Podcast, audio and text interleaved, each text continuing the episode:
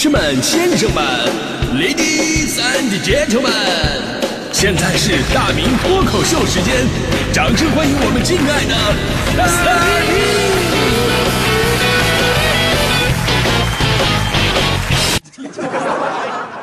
为什么刚开始就有一个特别尴尬的笑声呢？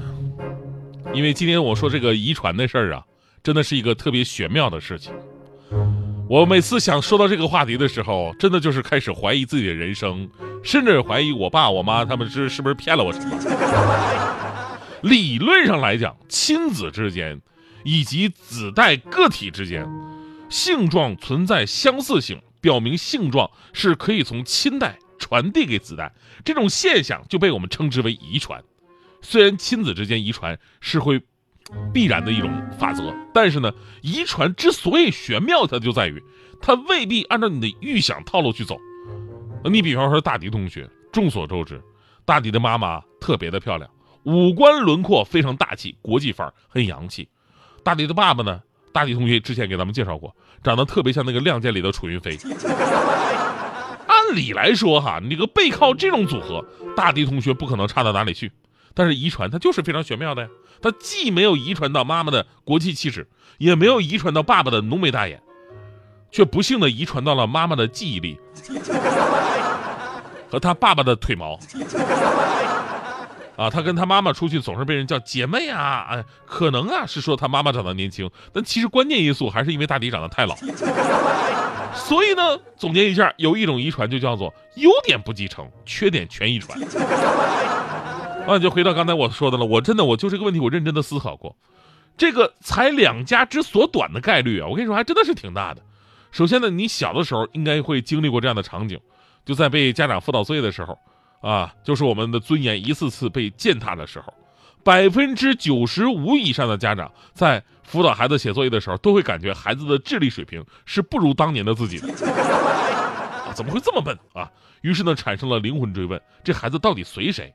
而最终的结果就是百分之百的夫妻都认为这是对方的基因所导致的，啊，跟自己是完全没有任何关系。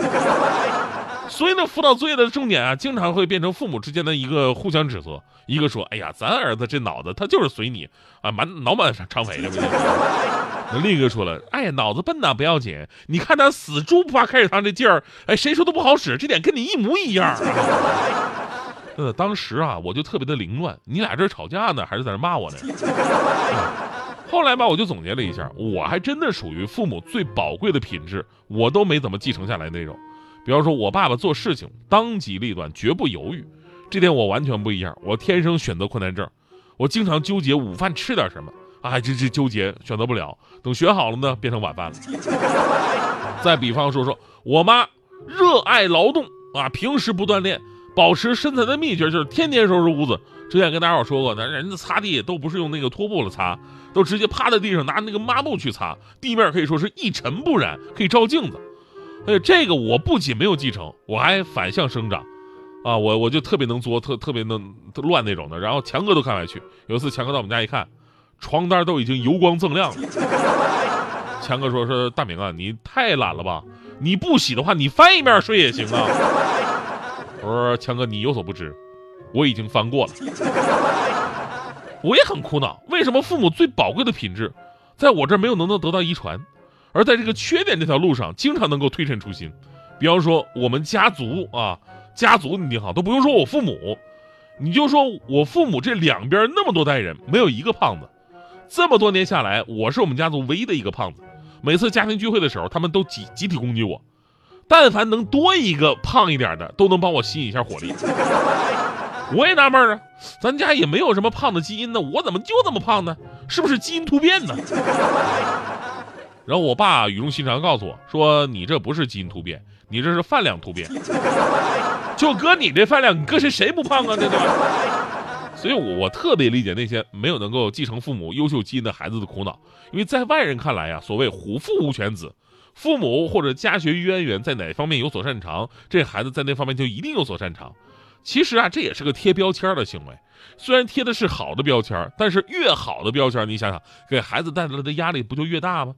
这里咱不说，不得不说一个人啊，他就是呃鲁迅先生的长孙周令飞先生。有小朋友会问了啊，这个鲁迅先孙子为什么不姓周啊？这个鲁迅先生原名周树人，十年树木，百年树人，中国真正的一代文学巨匠，中学课本背诵全文难度的天花板。啊、昨天有条热搜啊，就是周令飞先生说出了自己从小到大作为鲁迅孙子特别无奈的一个烦恼。在不久之前，鲁迅逝世八十五周年纪念日上，第四届鲁迅文化周在上海开幕了。那鲁迅先生的长孙周令飞先生呢，接受了采访。啊，首先大家伙就被他的外形吸引住了。他标志性的一字胡，哎，这这胡子真不好长啊，修都修不出来那种的。演员要演的话，只能贴假胡子。但鲁迅先生孙子这个胡子啊，真的跟那个教科书上的鲁迅真的一模一样，让网友们感慨啊，这个基因太神奇了啊！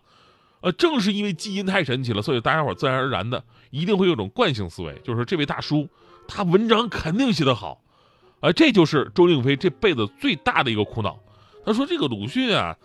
这个带给他这个鲁迅孙子这个光环，从小来说给他带来很大的压力，啊，中学毕业去参军，就是因为想逃开一个大家伙都认识自己的环境。结果呢，这部队里的人还是知道了他的身份，然后呢让他负责写那个通讯报道。那周令辉最不会写的，他就是作文，啊，我不会写作文，你让我写这个东西干嘛呢？他们不信啊，就让他写，因为每个人都这么认为啊，你是鲁迅孙子，你不会写谁会写，对不对？然后实在没辙，都让自己写呀！啊，那么多的期待，那写吧，硬着头皮起了一个头。然后呢，起完头以后，实在写不下去了，哇，磨叽磨磨唧唧，半夜两三点钟，实在太困了。然后呢，纠结怎么写。这时候排长过来了，拿根拿根烟递给他啊，你抽根烟，清醒清醒。